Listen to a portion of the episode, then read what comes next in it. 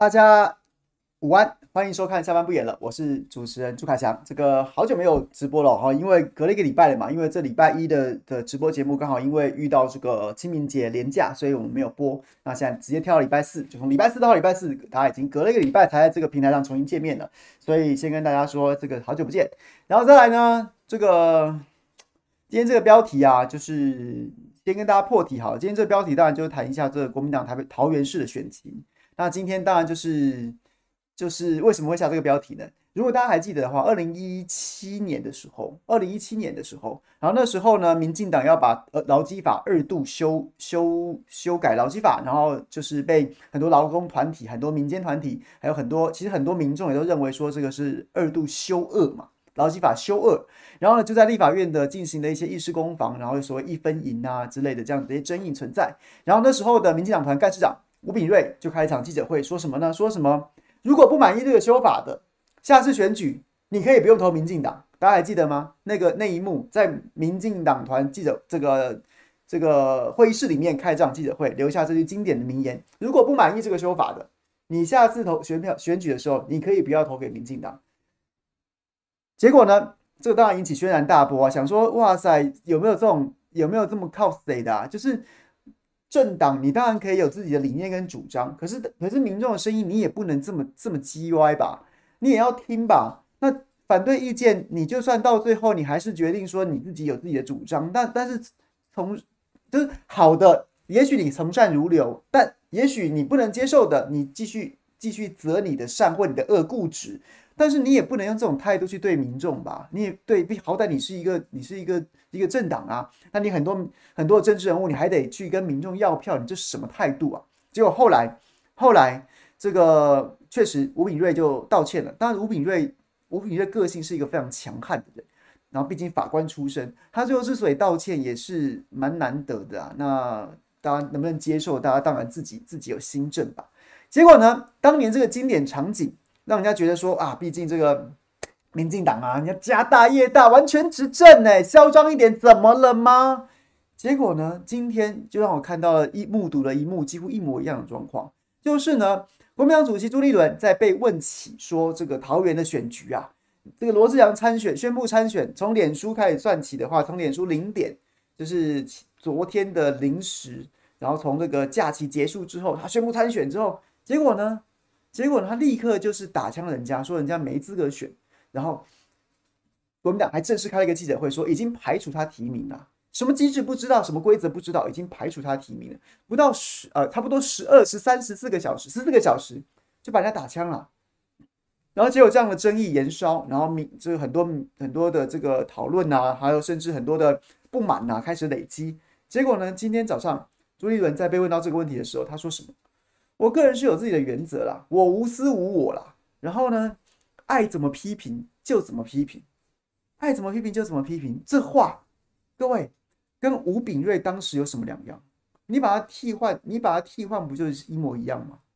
你把它替换，不是一模一样吗？吴秉叡不满意这个修法的，不满意这个修法的，下次投票可以不要投给民进党。然后呢，朱立伦是说，你爱怎么批评就怎么批评。我有自己的原则，我你爱怎么批评就怎么批评，这不是一模一样吗？那别人的意见对你来说是狗屁吗？马耳东风，左耳进右耳出，关我屁事啊！你要怎么讲你家的事啊？你爱怎么批评就怎么批评，你爱怎么批评怎么批评啊！下次投票你可以不要投给民进党，这不一模一样吗？这就是今天标题的由来啊！今天标题的由来是朱立伦哦，我还以为吴秉叡嘞，那吴秉叡会道歉，你觉得朱立伦会道歉吗？他把民意，他把民众的声音践踏在脚底下。他就算到最后，到最后他还是坚持己见，他连好好跟你说两句，好好把你的疑问都给解释清楚都不愿意。你爱怎么批评你就怎么批评吧，你谁鸟你呀？差不多就是啊，也很接近当年那个沙祖康，谁理你们啊？谁理你们啊？你爱怎么批评怎么批评吧。我好，我真的不敢相信。你以为你你现在是不是？你现在是不是有点朱立伦是不是一个穿越人物啊？他是不是从一个可能是一九一九七零年代的国民党人穿越到了二零二零吧？觉得那个时候好像这个掌握中华民国全台湾最高的权力机构是国民党中常会，是国民党主席。国民党主席说什么就是什么？他是不是一九七零年代一然后的人一觉醒来发现，我靠，怎么二零二零了？我靠！然后呢，不知道怎么用 iPhone，就跟那个你知道，你说那种穿越剧演的一样，不知道怎么用 iPhone，还说哇塞，那是电脑吗？什么？就是假装是一个现代人，但其实灵魂是一个是一个是一个五十年前半世纪前的老灵魂，觉得国民党主席可以现在还可以用这种态度去跟民众讲话，你爱怎么批评就怎么批评。不然我想不到什么合理的解释啊！除非你真的穿越啊，不然你怎么会觉得你可以用这种口气讲话？这不会有点太荒谬了一点吗？哎，大家是不是跳出去了？睿智说：“无私，我无私无我。”瞬间笑了。各位，你知道“我无私，我无我”这句这句话最大最大的最大最大的猫腻是什么吗？最大最大的亮点是什么吗？我无私无我这句话最大最大的亮点或是猫腻是什么？各位知道？各位知道吗？就是他正着念跟反着念都一样啊，没了。这句话就只有就只有这个就只有这个卖点而已啊，就只有这一点好笑而已啊。我无私无我，你敢说我做不到？我就把无私无我倒过来念，哎，一模一样。我无私无我，就这样而已啊。这就是一句只有这个价值的屁话，啊就是他正的正着念跟反过来念一模一样啊，很好笑而已啊。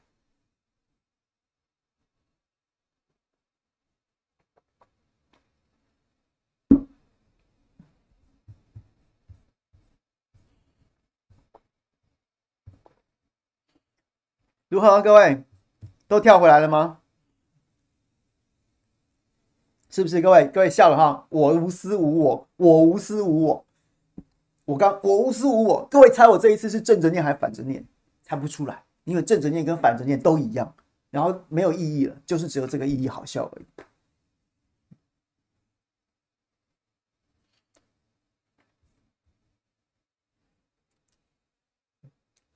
好了，讲点正经的啦。简单来讲说，其实昨这蛮妙的，过去二十四小时我两度跟两度跟两度跟罗志祥同台，罗志祥同台。然后呢，这里其实也蛮妙的啦。我其实，其实在，在他两度被政治隔离，我们在开玩笑，是波基的梗嘛？波基的梗说什么？这个有所谓这个林佑昌是因为疫情被隔离，然后呢，罗志强是因为这个政治被隔离，然后就我就借他这个梗来说吧。他两度被政治隔离的过程当中，其实我都跟他一直都有有一些就是会会赖啊，会讲电话什么什么的。然后我大概就是在他决定决定要写脸书说要参选。之之其实之前就已经跟他讲说要邀他来上直播节目，然后他第一时间的的说法是说，哎呀，先让我缓一缓好了，这件事情太有点太敏感了。后来他在脸书宣布参选之后，我就说，哎，你要来了吧？啊，于是他就答应我了，就敲了今天早上。那昨天昨天傍晚的时候呢，其实我原本礼拜三固定都会去上正常发挥嘛。那昨天傍晚的时候，原本是说就是接到制作单位通知说，哎呀，这个可能会有一段连线强哥。然后我本来想说，哎，那我们就放假了吗？他说没有没有没有，还是要请凯翔在那边。就是就是跟强哥对谈啊，做一些评论，然后我们就去。就后来呢，人到了节目现场之后，哎，突然发现强哥竟然出现了。强哥竟然出现了，就他昨天晚上在正常发挥跟我同台，坐在我旁边。所以其实我今天原本就约他今天早上，只是昨天晚上那一场他突然出现在出现在我身边。而且后来呢，为什么这件事情他为什么会突然知道，就是被激到原本电话连线？改成要到现场，就是因为昨天晚间有一篇新闻，一篇新闻在写什么呢？就是 Now News 的网络媒体，然后就引述了国民党党内人士，然后呢在放话，就是放话，放话针对罗志强、徐巧芯跟游淑慧的放话。一个点啊、就是什么呢？包括像是徐巧芯说罗志强接到了朱立伦一通长达三小时的电话，劝他不要选，然后里面讲到说就是不要你，然后鱼死网破什么什么的，这些东西都都都。都提到了，然后在三小时的电话当中，然后结果于是呢，昨天晚上那篇网媒的反应就是，第一个是说，党内人士说不是三小时，是只只讲了一小时，只讲了一小时，而且呢，这一小时还是分开前后两次，所以他没有讲这么久。第二个是说，这两通电话中间呢，这一小时的两通电话中间呢，这个罗志祥还打电话给柱柱姐，然后给柱柱姐，然后呢，所以这不是连续讲一小时，然后再来呢，鱼死网破不是朱立伦讲的，是。朱立伦引述伟汉哥在脸书上面写的说，鱼死网破是朱立伦引述黄伟汉，不是不是朱立伦自己讲的。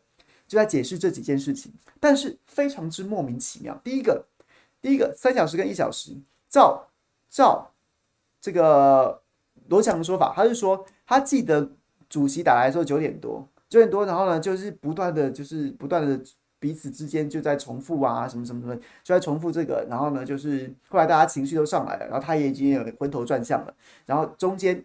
中间有打给朱朱姐，没错，中间有挂电话，然后呢打给朱朱姐，然后再回头主席又打给他，然后呢前后他挂掉最后一通电话的时候，他看时间是十二点，所以这前后过程是三小时，确实不是一通电话讲三小时，他前后过程是三小时，但这件事情很重要吗？有很重要吗？我昨天晚上问他一次，今天早上又问他一次。就是就是，我跟他说这些三小时、一小时怎么样？是说连续讲三小时，可能挑战一般民众的认知，觉得这个人是个偏执狂，不肯挂电话，像是恐怖情人，怕勾起大家以前年轻的时候谈恋爱在电电话上面吵架的那样子的恐怖回忆吗？或者是说国民党的会计发现说，哦，朱主席，朱主席没有讲三小时电话，你这个电话费不能福报啊，是不是？不然不然，我不晓得这件事情有什么重要。好，不管怎么样，好，罗志祥还原是说这一段这整个时间点，两通电话结束之后是三是三小时，不是其中某一通一直讲了三小时。好，OK OK。第二件事情是，突然扯到了一个柱柱姐，柱柱姐，然后我今天我昨天晚上就问他说，那所以打去那柱柱姐跟你说什么？洪秀柱跟你说什么呢？然后呢，罗志祥的意思是说洪秀柱就是鼓励他，他不肯多说内容。然后呢，他是说朱朱姐是鼓励他，就是安慰他，鼓励他，然后对给送对他有很温暖。那我就听了，我就不懂啦。那这个过程当中，朱立伦他花了很长的时间要劝退你，结果呢，劝不退你，僵持不下的时候，他说先打电话给朱朱姐，结果朱朱姐没有劝退你吗？没有劝退你。照罗志祥的说法是说没有啊，他没有劝退他，他还给他送暖，给他打气。那为什么朱立伦要叫罗志祥打打电话给？洪秀柱呢？这就是我第二个不懂啊！今天我在下稍早之前，在中天这个大新闻大爆卦跟董哥同台，董哥的意思是说，他觉得董哥的意思啊，就是觉得说，可能猪也是凹不下去了，然后就说啊，不然你先缓一缓，你去你去跟猪猪姐聊一聊，然后呢，搞朱立伦自己争取一些时间，跟幕僚也许可以讨论一下，说，哎，接下来要怎么样怎么样攻防啊？怎么样再去有没有什么东西可以再加码一点去去。去劝退罗志强啊，所以他需要点时间，然后所以请他先打电话跟别人聊一聊，这样子缓和一下气氛，准备一下二波攻防，这是董哥的想法，诶，有点道理。但是我自己的看法，我后来想到，对，我在节目当中也讲了，我觉得他是不是真的觉得说，要叫罗志强去感受一下洪秀柱当年在二零一六年那场全代会上面，在。当着全国民众的面被取消那个总统参选人资格的的的的心境啊，他是不是觉得朱立伦是不是一个非常自我的人，不知道别人怎么看待这件事情？所以呢，他觉得，哎呀，罗志祥，你坚持要选，你有很满腹的委屈，你有志难伸。然后呢，但是你看看洪秀柱，当年他就摸摸鼻子，他就认，他还发表了那一篇演说，他就他就。挥挥衣袖走人啦、那为什么洪秀柱可以？为什么你罗志强不行呢？我说真的，我真的不排除是这个原因，不然不晓得。如果朱朱姐是配合着朱朱主席去劝退罗志强，那也就说得过去。结果呢，根根据罗志强的说法，洪秀柱没有要劝退他，甚至洪秀柱接到罗志强突然来电，他还有点一头雾水，讲说为什么要来跟我讲这个？那所以回头来讲，就就就真的很妙了。那所以朱立伦真的觉得。要叫罗志祥去感受一下吗？不然的话，如果照董哥的说法，要争取时间，你打电话给别人，他也可以打给别人呐、他可以打给马总统、马前总统啊，对不对？都讲说什么罗志祥是马家军，不是吗？或是随便打给谁，然后呢，总不会叫他打给朱朱姐吧？所以我觉得这件事情真的太匪夷所思。这过程当中，党内人士出来特别讲说，他有打给洪秀柱，而且我一还原是这样，我真的没有觉得这个党内人士。党内人士有帮到朱立伦什么耶？我觉得朱立伦真的要小心，你身边有人在害你啊！套句那个网络的梗，是不是在臭？是不是在臭？这个党内人士是不是其实在臭你啊？你真的要当心哎！你真的要当心哎！把洪秀柱跟洪秀，把洪秀柱重新又跟你朱立伦这个关键字，这两个关键字连接在一起，会勾起大家的回忆，跟勾起大家的的的感受，不会是正面的耶。不会是正面的耶。然后呢，然后呢，第三点，第三点就是就是就是鱼死网破啊，鱼死网破啊！洪秀柱的说法，呃，对不起，罗志强的说法是说，是说他接到电话里面啊，就是朱立伦讲的。他很客气的说法是，国民党中央现在跳出来讲的说法是说，是否，是说，是说我没主席没有讲鱼死网破，主席是引述伟汉讲鱼死网破，说难道真的要跟伟汉讲的一样鱼死网破吗？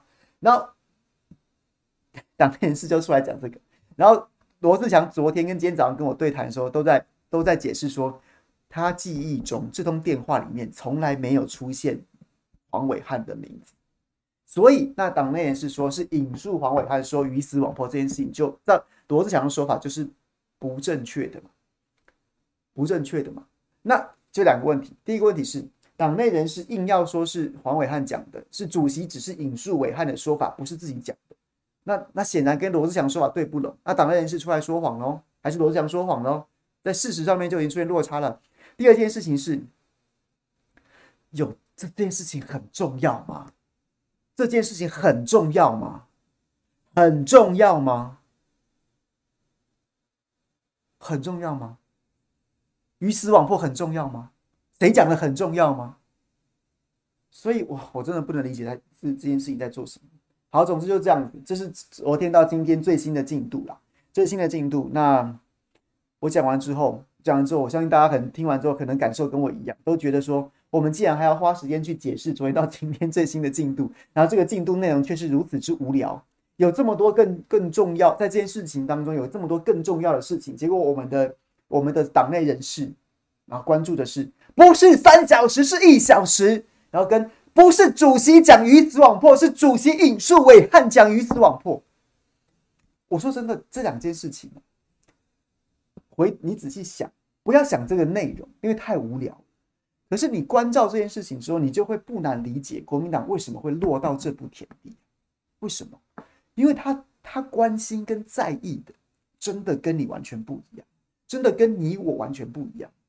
你今天通常人是这样嘛？你关注一件议题，关注一件议题，你觉得这件事情很重要，然后你就会投注很多的心力去观察、去研究它，然后呢，也投注很多的精力去解决它，去试着回答这个问题。那现在的问题就是，国民党内现在关心的问题是如此的不重要，跟枝微末节，这枝微末节，甚至莫名其妙。那他投注了这么多的精力跟时间去去去去在这个枝微末节的题目之上，所以你就不难理解，他难怪大事都做不好，就是如此。然后呢，我觉得几个重点啊，几个重点是，第一个重点是，现在这这一局。很多人说，以那个罗智强死了，没没救。可是我还是我还是那个认为，照罗翔自己的说法，是他也怀抱着百分之一的希望，即便百分之九十九说排除在外，但是他还是怀抱百分之一的希望，觉得这局没死。这个某种程度我是认同的。怎么说呢？第一点，第一点，黄建庭出来讲的那个理由是：第一个民调不佳，第二个地方反弹，一面倒认为罗志祥很弱。但这两个是两件事情，如果拆解的话，两个拆解的话，它其实并不难解决。第一个民调不佳，民调不佳的问题在于说，昨天鲁明哲跟罗志祥都讲，他们当时被叫去党中央约谈的时候，其实没有看到任何民调啊，谁强谁弱都没有看到任何民调啊，是有人做，然后大大大家有各自做，罗志祥说他自己也做过两份，然后也有一些媒体做，但是国民国民党中央就没有拿拿出一份民调说我们以哪个为准。所以这份民调到底数字是什么？没有人知道。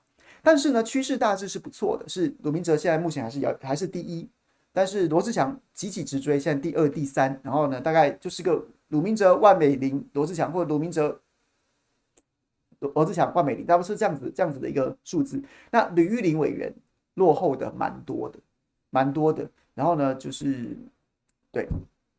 不是那种伯仲之间的落后，是落后的蛮多的。大致的民调是这样趋势，我们就当有这么一份民调。虽然我们不知道国民党中央到底引述哪一份，他也没有拿出来。好，如今这样一闹，从新闻的逻辑来说，从新闻的逻辑来说，各家媒体一定都会争相准备。此时此刻，一定很多人在做桃园的民调啊，为什么？因为有新闻点啊，闹成这样，罗志祥烂是多烂啊！桃园民代一面倒的嫌罗志祥弱，那他的到底是多弱？各家媒体都会做民调啊，你民调一摊开来，罗志祥到底是弱到什么程度？甚至或者是说他他已经暴冲到某个程度了，这一翻两瞪眼，一翻两瞪眼啊！他如果民调冲到第二名，各家民调做出来，梦都都第二名、第三名，然后或者是说，或者是说现在被谣传说已经内定啊，已经说好了敲定啦、啊、的吕玉玲委员，如果民调落后罗志祥一大截，一大截，那卢鲁明哲说不选，那万美元万委员也没有表态，那当然我也支我也支持外外委员表态，然后来一场初选，对这个局面，这个民调如果一一出炉的时候。你那个民调不佳的理由就不攻自破啊！民调不佳的理由就不攻自破，是多弱？二三名，我在主观上大家都不会觉得他多弱啊。那如果这民调如果再往前推的时候，那怎么办呢？第二个，所谓地方人士反弹这件事情，我觉得他会是一个，他会是一个在年底把国民党搞死的、搞死的致命伤！因为他是完全站不住脚的一个道理啊，或者是说。国民党讲出这番话的，他背后的理路、道理的理，这个路线的路、理路逻辑，跟一般民众的感的感受是落差太大的。怎么说呢？同样一份民调当中，就是就是罗志祥第二名、第三名的，还有像是小牛也公布过一个桃园人六成不在乎空降这件事情的那份民调，第一名的是谁？在这个政党政党对比的的这个。这个这个方这份调查当中，第一名都是陈时中，陈时中赢鲁明哲六趴，赢罗志祥十五趴。陈时中跟桃园有什么渊源？陈时中不是一个不折不不折不扣的空降仔吗？那桃园那那看起来桃园人民并没有，桃园市民并没有反对空降啊，至少陈时中就没有被反对啊。那所以现在是现在到底是谁告诉我们桃园民众不能接受空降？谁？民调数字看起来不是这么回事嘛？那民调调查是一般桃园市民嘛？桃园市民用民调表示他们不反对空降，直接问这个问题是不反对，然后支持陈时中这个迹象也不反对。那是谁一直告诉我们在地反弹的？是国民党中央啊？还有少数所谓引述的什么地方人士什么什么什么的。那于是他就会出现一个垂直的落差，一个水平的落差，欸、应该应该怎么讲？怎么就会他就就就会把就会把桃园的政治人物、政坛人物、党中央的政治人物跟桃园市民切开了，切开了。桃园的政坛人物加上党中央的这个这个要要围墙的人物，他绝对是少数中的少数啊。那大多数民众，大多数的桃园市民，不管你蓝的、中间的、绿的的的意看法和意见，显然跟你们这些少数人不一样。那那所以呢，是少是民调调调的这个调查大多数人的民意为依归，还是你们少数人的坚持做准呢？做准呢？从这个矛盾当中会出现很多很糟糕的的的的的演变啊，包括。理论上来说，为什么透明这种原则重要？就是大家有什么事情就拿出来讲。初选为什么重要？是因为大家就把民调打开来拆封，一翻两瞪眼。像民进党在台在屏东现在今天公布的周春米胜出，所以大家都知道说，今天为什么谁可以选谁不能选的逻辑跟理由是来自于那个民调就是长这个样子嘛。当然，这背后也许还是有很多合纵连横啊、反串仔啊什么不管。但是今天知道，之所以钟嘉宾跟庄瑞雄没得选屏东县长的原因，是因为周春米在民调当中击败他们。可是国民党不这么做的时候，就会在你我心中都种下那个那个怀疑的种子啊！啊，为什么罗志强民调也没有很糟啊？对，他不是第一啊，第一是鲁明哲，但鲁明哲不选啊。那他的民调也没有输给吕玉玲，那为什么是吕玉玲出来？那为什么不是罗志强出来？唯一的理由是，哦，有少部分人讲说地方人士反弹，那到底是哪些地方人士呢？是哪些地方人士反弹呢？那地方人士为什民众都要接？民众都没有民意调查都没有反弹，那地方人士反弹，那地方人士到底是有什么什么理由？看不见的。那民意调查长这样，地方人士反弹，党中央就要买单。那党中央跟地方人士又交换了什么利益啊？各位懂我意思吗？这这国民党会死在这里啊！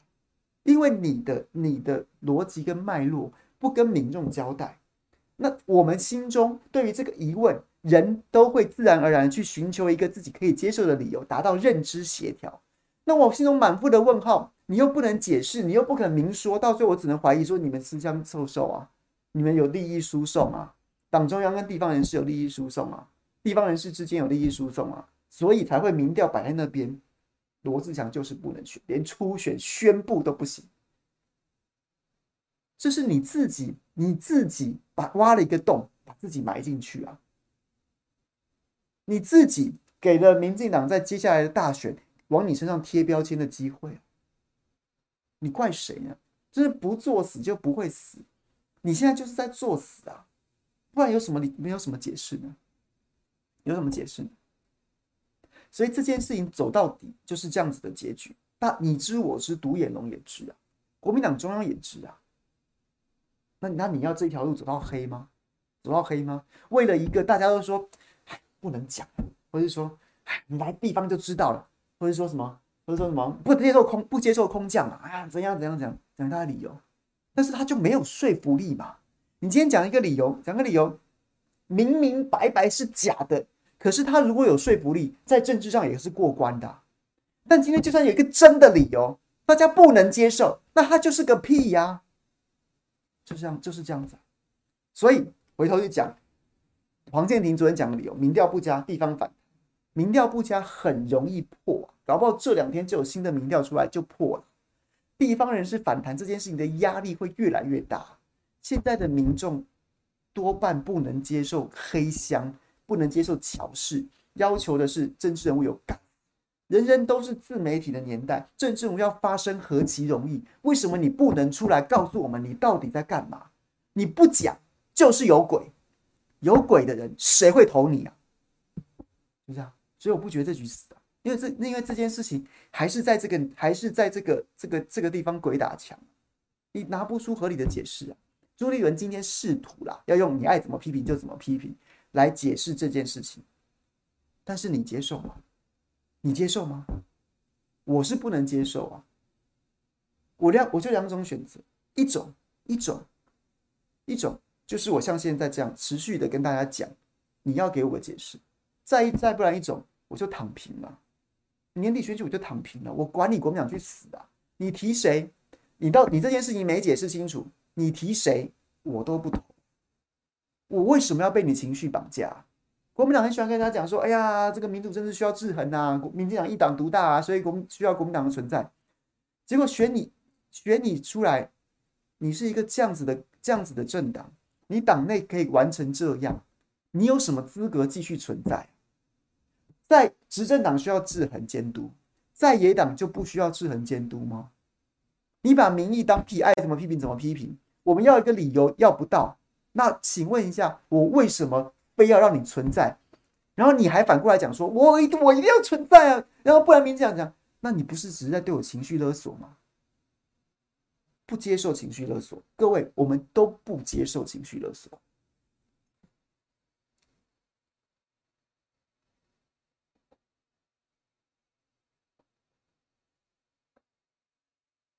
是的，明明讲的，如果没有个没有个道理，没有个说法，没有个道理，没有个说法，然后呢，就就叫你就是好像觉得说我今天随便推出来一个谁挂一个党徽，然后你就应该要投他，这没有人要含泪投票啊，这就是情绪勒索啊，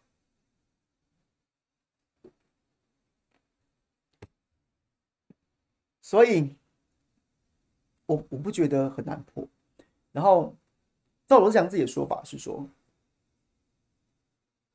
某种程度，刚我讲这两点，他其实也是也是心中有数的，所以他就说他会持续竞选，持续持续走他的竞选行程。然后呢，就是你说我在那边高调的行脚，然后呢得罪地方人士，那我就转区低低调，然后呢私下拜访什么什么的，然后不管怎么样，我就我就你说我做不好，我就做到好，我就继续走，我就继续走。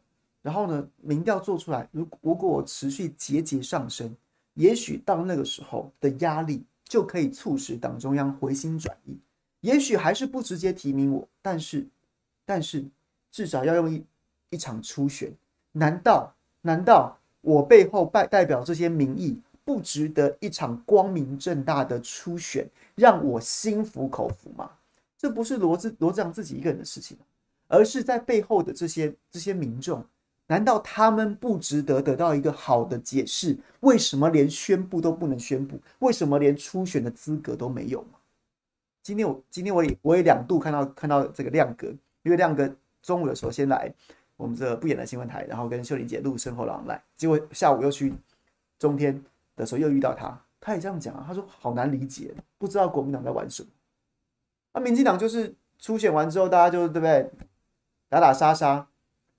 打打杀杀完之后，就是还是要团结。这点国民党做不到，但但国民党现在连初选都不能办，然后连宣布都不能宣布这件事情，他完全想不通，他完全想不通。我今天在节目当中，最后其实是有点有一点激动，有点激动，因为我觉得这件事情太扯，这不是为一个人，我也不是，我也不太在乎国民党怎么样怎么样怎么样，而是台湾的民主政治要不要往前走，要不要往前走啊？再往前走，是民进党应该要更好，国民党应该要更好，所有公民的素养应该要更好。那民进党今年今年所有的初选都被蔡英文没收了，蔡英文可以决定要提名征召什么什么的，然后他可以决定所有的机制。某种程度来说，我当然不认同。可是他，诶，他是总统，他有这么多资源，他可以这样统一协调调度运用，他还说得过去。当然，政治的阴然面。当然是要民走民主机制啊，然后初选什么什么的辩论施政啊，选贤与能啊，就是民民主政治的阴然面。但实然面往往做不到，大家也不用就是唱高调说一定要阴然。那实然面，至少人家民进党有很多资源可以铺排啊。今天庄瑞雄没有选上这个县长的机会，哎，他可以邀请，可他不分区立委，哎，真的屏东乡亲真的很喜欢他，另有重用啊。比如说，当农委会主委啊，陈吉仲坐着这样子，哩哩啦啦，但也吃不到，然后叫你去吃炒饭什么的，搞不好可以啊，因为他有很多资源可以调配运用。真的优秀人才，不要讲酬庸，真的优秀的另有重用，都可以安排啊。但你但国民党有什么？国民党有什么？国民党你你你没有这些资源，所以在政治上的阴然面，就是一场民主公开的初选，你办不到；在实然面。你也你也没有办法去做到人就是人人力的调度、资源的分配，那你在盯什么？这不就回到前面一个问题来，事出反常嘛？连宣布都不能宣布，初选绝对不能办，那你到底在坚持什么？你的逻辑是什么？民众不能接受，大家看不懂，谁会投票给一个看不懂的人呢？还有多少人愿意含泪去投这一票呢？这是。强哥现在目前的盘算，他就继续走，他就继续走啊，走下去，然后把声量撑大，也许就有机会改变什么，这是他目前的想法。然后这几天还有一个很激烈在讨论的事情，讨论的事情，比如说每个人在前头讲的时候，每个人在评论的时候，很多的政治评论我有看了，我当然没有每个都盯了，但是我看到很多都在讲说。这一局，然后大家可能想要做个和事佬或什么的，然后前开场白都会说不要怀疑总统啊，包括罗志强自己也讲，强哥自己也讲说不要怀疑，不要怀疑朱立伦跟黄黄秘书长想要赢赢下桃园的决心啊，这是他的起家错啊，这是他过去老县长的那个任内啊什么什么的，他怎么会不想赢呢？每个人开场白都这样，好几大家都会这样讲，可能就是想说，哎呀，我接下来批评前面先先礼后兵，或是有的时有的人真真心这样相信，因为我不这样觉得啊。我不这样觉得啊，为什么？因为朱立伦给自己定的目标是六都要赢三都啊，要过半。好，三都，三都，新北跟台中两位首长自己会顾自己啊，你不要去给人家添乱就不错了。那所以那关键的那一都在哪里啊？在哪里？在台北市啊，在台北市啊，不在桃园市啊。桃园市输了，就算输了又怎么样？本来就是民进党的。已经执政八年了，已经执政八年了。你桃园的民进，你桃园的国民党也没有出来叫啊。桃园的桃园的府会关系超好的，桃园的市议会是国民党团主导的，但是府会关系融洽的不得了啊！我之前不跟大家讲过很多次嘛，郑文灿的预算，国民党都直接盖章通过的，都直接橡皮图章帮你帮你护航过关的，专案报告也不用报啊。所以，所以桃园真的有差吗？台北市拿到就可以啦，台北市拿到，小学生都会算数啊。现在国民党两都，台北市拿到二加一就是三都，哇！张灯结彩，歌舞这个这位舞龙舞狮啊，放鞭炮啦，朱主席英明神武啊，光复北光复首都啊，所以桃园真的重要。他心中这盘大棋，真的觉得桃园很重要吗？真的觉得桃园很重要吗？No，No，我只要拿下台北，就不会有人追究我丢掉桃园，因为桃园本来就不是国民党，就不是国民党的。然后地方也很融洽，没有人捣乱呐，大家都被打点得很好。只要资源持续的能够得到妥善的分配，大家都有糖吃，也没人叫叫叫啊。那我只要把台北拿下来，你们就会帮我这个歌功颂德了。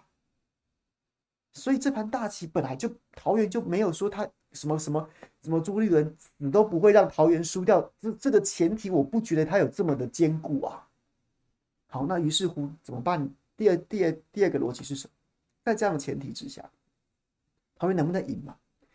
能赢当然好，能赢当然好。那不能赢的时候呢？看起来鲁明哲也没有稳赢陈时中啊，啊，民进党都还没开始动嘞，啊，如果动下去还得了？啊，罗志强、万美玲就不要讲了，又没有稳赢，又没有稳赢，那怎么办？那于是，在整盘棋的思考当中。桃园要怎么看他？没有稳赢啊，没有稳赢啊。所以，于是乎，当你用这样的角度去思考的时候，你就会看懂为什么现在呼声最高的反而是民调最低的，民调最低的，但是但是地方人士议长相挺的，因为这一盘局在桃园，在桃园，我只要把台北市拿下来，桃园输没关系，桃园输没关系。于是，它的核心价值这一局的最重要的目的，就不是一定要赢下桃园，而是要维持那个良好的政治平衡。换句话说，在桃园这一局到目前为止的走向，不是在为二零二二的年底选战找一个最强的选将，而是在为为我即将的二零二四的总统初选找一个最合适的。桩脚，桩脚啊！选将，我就选将，就是他可能要空陆战兼具啊，然后还有爆发力什么什么的，那是找这样子的人是一个逻辑啊。但是呢，找一个桩脚，他可以，他他他对我忠，他对我要要对我忠诚呢，然后呢，他要跟我共享资源啊，他要能够帮我打点打点一些地方上面的事物啊。选将就是那个人要很棒，他听不听我？他也许不听我，但是他真的能选上，我就提他。那是选将的逻辑，桩脚的逻辑不是啊！马上二零二三就开始准备要进行总统初选了。还记得二零一八年选上之后，二零一九不是开始了吗？朱立伦跟吴敦义在那边斗斗斗斗斗斗，然后中常会国民党中常会被操弄好几次，什么一开始什么全民调、电话民调、党员投票，然后呢时程不断延后，然后党主席又发什么证给郭台铭，然后又撩又撩韩国瑜什么什么之类的。那是二零一九年上半年，二零一八年十二月二十五号。五六都首长，然后跟谢志壮才上任。二零一九开春就开始玩这个了，所以各位，二零二二年年底选完之后，二零二三年的年初就开始了。那所以他你选不上又怎么样？二零二三我马上就就用得上啦。在桃园这一局，你要帮我顾庄啊，你要帮我顾庄啊。甚至在这场选战当中，我的人马，我用你的名义去募款的时候，就募得多一点啊，资源怎么分配？然后呢，哪个地方哪个地方，我今天今天用竞选总部的人名义安插谁去，他就在帮我地方组织人脉什么什么的掌握。然后他二零二二零二二十二月二十啊，对不起，十一月二十六号之前是某某某的竞选干部。二零二二年十一月二十六号、二十七号的太阳一升起，他就变成我朱立伦总统初选的撒豆成兵的干部啊，就是这样子的逻辑啊。如果是这样子的逻辑，你回头看。你是不是反而觉得很多事情好像有了解释啊？为什么罗志强不能提？宣布都最好不要给我来乱了，初选不要办了，不要给我来乱了。一一怕你民调真的起来了，二来我就是不要你嘛，因为你是你可能是选将嘛，你不会是我的桩脚嘛。但是某某某某委员可能是我的桩脚，他不是选将没关系，他是我的桩脚啊。这样子有没有有没有觉得哎，突然好像很多事连在一起？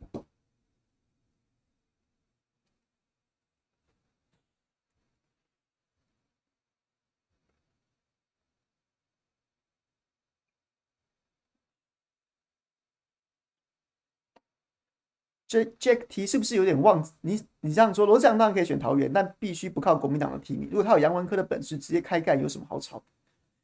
杨文科好像没有开干，他干的是林维洲诶，因为林维洲民调是赢杨文科的。但是呢，当时在新竹，很多新新竹的逻辑不是蓝绿，新竹的逻辑是因为他们那边有科技园区，所以新竹的所有的选举利益都来自于土地开发跟重划，而当时。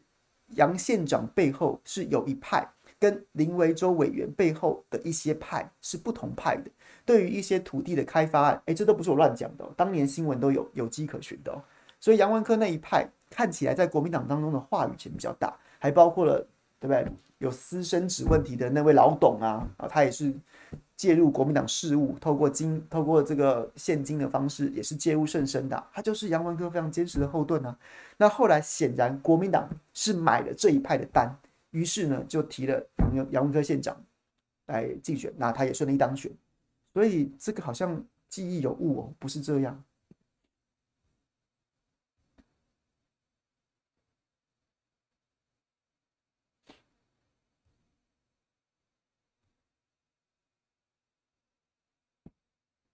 不过没关系啊，现在这最最最近，因为大家都可能情绪都比较激动，有好多的这个的记忆都开始出现模糊了。比如说，我有看到说朱立伦什么假民调搓掉周锡玮什么什么之类的。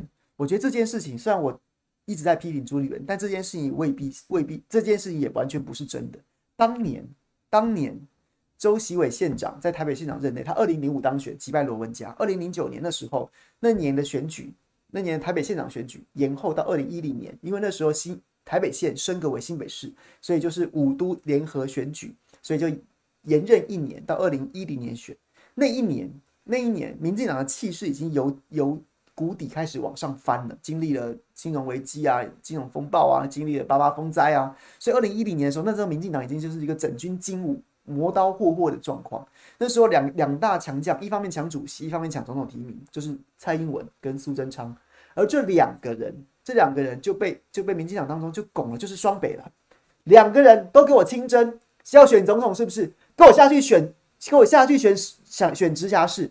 然后那时候大家都在讲，就大家民调都在做。二零一一年的时候，二零零九年的时候都在做。但是周习伟县长那个时候，当然当然这个大家。大家都可以可受公平，只是问题就是那时候周习伟县长民调就是惨输苏贞昌跟蔡英文，不管是蔡英文还是苏贞昌去选新北市，民调都痛电周锡玮县长。那时候周锡玮县长就是身上背了很多负面的标签，什么打虎兄弟啊，有没有？他跑去山上抓老虎啊，什么什么之类这些，他就被形塑为一个非常不 OK 的人，不 OK 的的的这个样的官员。但他任内做了很多事，但无论如何那时候的。气氛就是这样，所以朱立伦才从行政院副院长的位置上面被扯下来，叫他去选新北市。各位，那时候朱立伦的形象是什么？那时候的形象是桃园县长干得很棒啊，如日中天呐、先去行政院干副院长啊，马上就要接院长，再来就是二零一六要选总统，接马英九的班呐、那时候对朱立伦的人生规划、职涯规划，甚至他自己的认知，可能也是如此。他去选新北市，那时候的阴谋论是来自于哪里？那时候的阴谋论是来自于是被吴敦义放民调啊，吴敦义一直在放民调，说周锡玮民调很烂，只有朱立伦能救新北市啊。所以那时候朱立伦是一个心不甘情不愿的状况之下去选了那个新北市长。所以什么假民调啊，什么什么的，周什么朱立伦操作假民调干掉周锡玮去选新北市，这个跟事实是完全不符的。大家都很激动，大家都都对这件事情有很多看法。但是千万要站在事实的基础上面去做评论。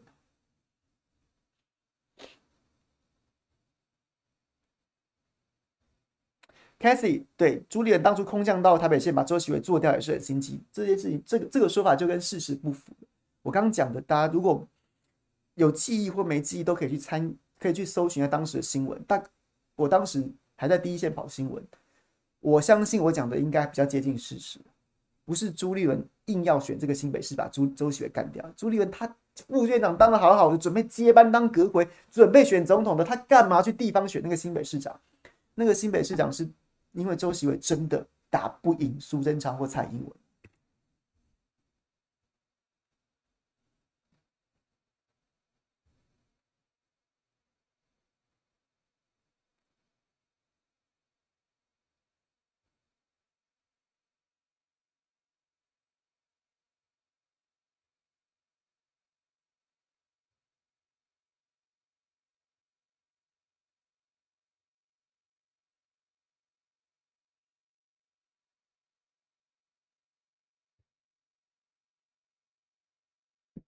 OK，差不多跟大家报告到这边。今天如果大家有兴趣的话，等下可以去看早上谁来早餐跟志强哥，就是就是对谈。最后最后有一个伏笔啊，我问他，我最后一个问题，其实我没有跟他 say 哦，我问他说，你不存在脱党参选的空间，对不对？你有没有准备好脱党参选这件事情？然后他的意思是说，他不会脱党参选，他不会，没有，没有。然后呢？但是，but，啊，他自己又收回来说：“哎呀，本来想讲一个 but，算了算了，不要讲，不要讲。”然后呢，他讲完这个时候，是我把话接过来，我说：“我说，哎，这样我听懂了，这样子我听懂了，因为脱党参选这件事情，是你主动的脱离，离开国民党去选下去。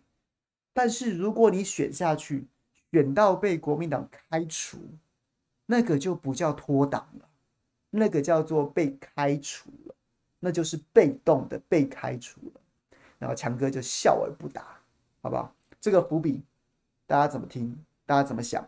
暂时我也没有答案，我只是跟大家分享，这个可能性也许存在哦。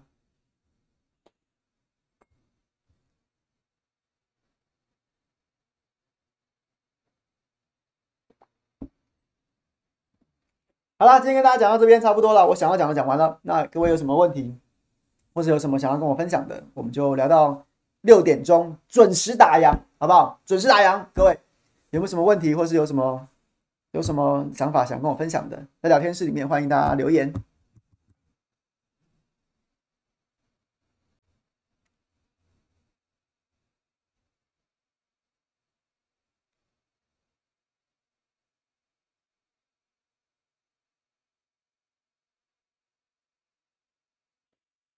吴练姐，你真的是政治梗超熟的哦！以后再回来当荣誉党员，没有？以后再来同计有同船同舟计划，也可以同船计划嘛，对不对？同船计划，然后就回来了。So what？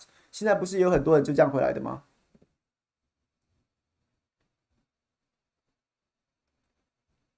洪州说本土报三百八十二，还要清零吗？不会，不会再清零了，大家放心，不会再清零了。而且这几天应该只会更多吧？只会更多。就是应该现在还在主升段吧，就是疫情的那个数字正在上坡那个升主升段当中。这个玩股票大家就知道吧，就是它还在上坡当中，会一会陆陆续续越来越多的。那就算它掉下来啊，偶尔几天很少或者清零，也没有什么，没有清零这个字也一点意义都没有了啦。它就是进入社区了嘛。那那有有有有找到就有找到，没找到也不代表社区没有啊，所以没有意义的数字没有意义的，各位。就是打好三剂疫苗啊，各位，我真的觉得就去打打疫苗。我知道很多朋友打完两剂之后就不想打第三剂了，因为打疫苗有很多不良反应。但是染染染上这个欧米狂好像似乎它的症状根本不轻啊，所以染上啊、对不起，不重啊。染上欧米狂造成的这个损失的风险，跟打疫苗的不良反应的风险，现在看起来好像不良的疫苗好像比较还比较可怕，比 Omicron 可怕，所以大家就不打第三剂。但我建议大家还是尽量去打，因为你不打，这就是它只。病毒会透过传染的过程当中不断变种，所以呢，而且再来人感染人一多，重症的风险还是存在。那你不用去看那个整体的宏观的数字，你只要看自己就好。你自己打任何一个人打过三剂，基本上他重症跟死亡的比例就是比较低。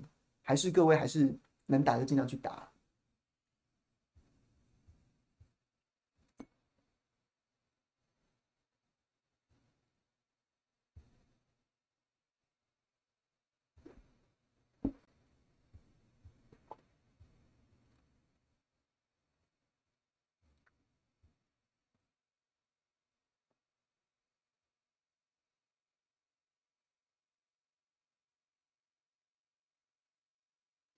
找唐僧吃早餐吗？赖教授好像很难那么早起来耶，不要为难他了，不要为难他了。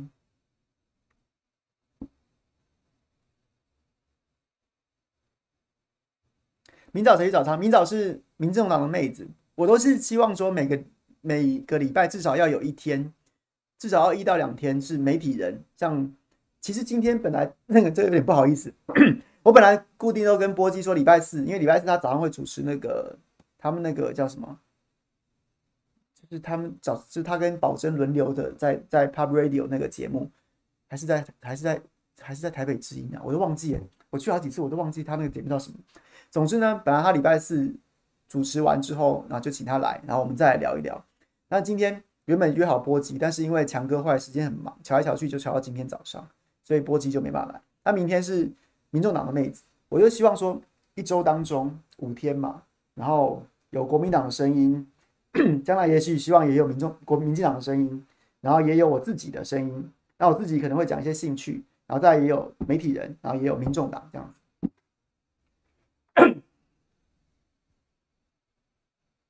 请问要怎么做民调可以减少绿营影响呢？加入绿营的候选人没有啊？你就你就公布区间，不要公布日期啊。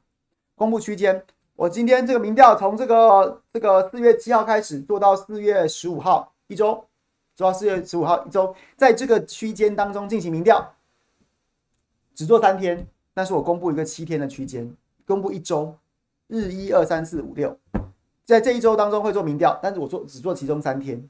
那样子的话，你就很难动员人在家里面守电话，因为照理来说，我跟你无冤无仇的耶。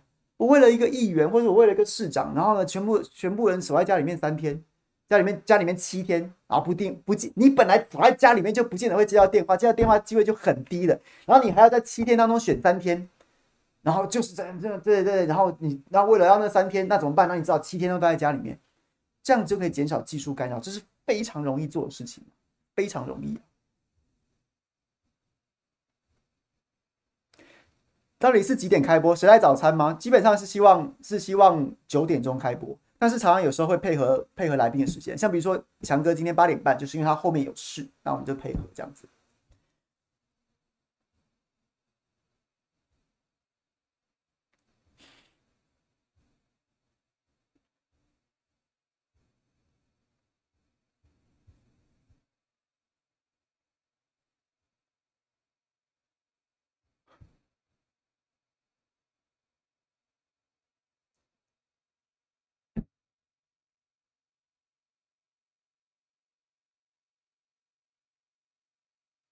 打掉重练比较快。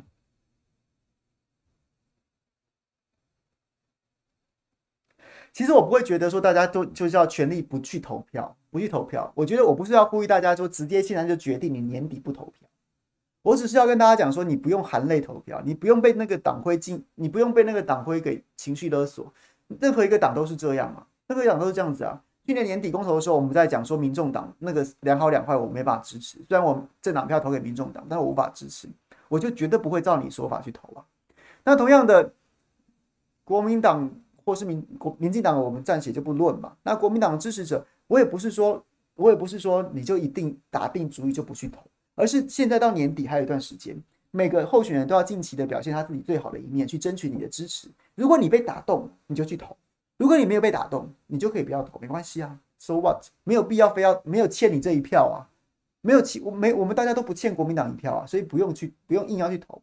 那如果这个选区有表现很好的候选人，如果是议员的话，也许有好几个，那其中有你喜欢的，就开开心心、快快乐乐、坚坚定定的去投他那一票。那没有的话就算了，就算了。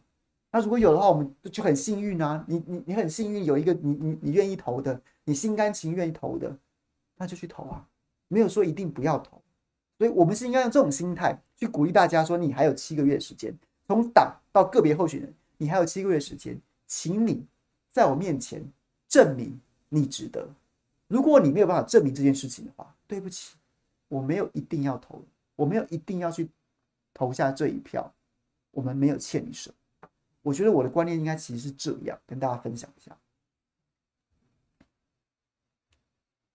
波基又来了，波基，你现在是不是来报复我？今天早上原本我们说好了，波基本来还还说他下节目之后要帮我买富航豆浆来，但都被那个讨厌的小强给打乱了我们的安排。那我下周还是可以吃到富航豆浆吗？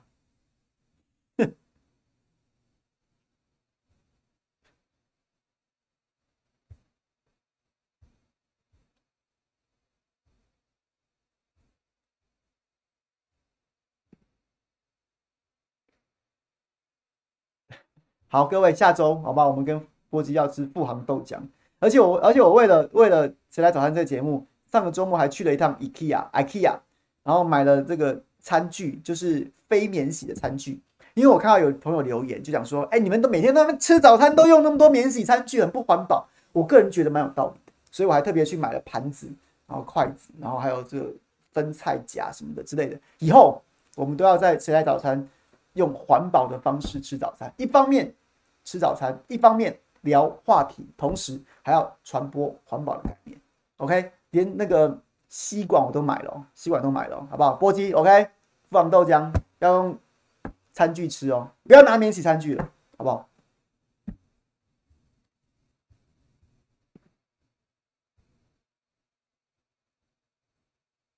谢谢，谢谢，谢谢。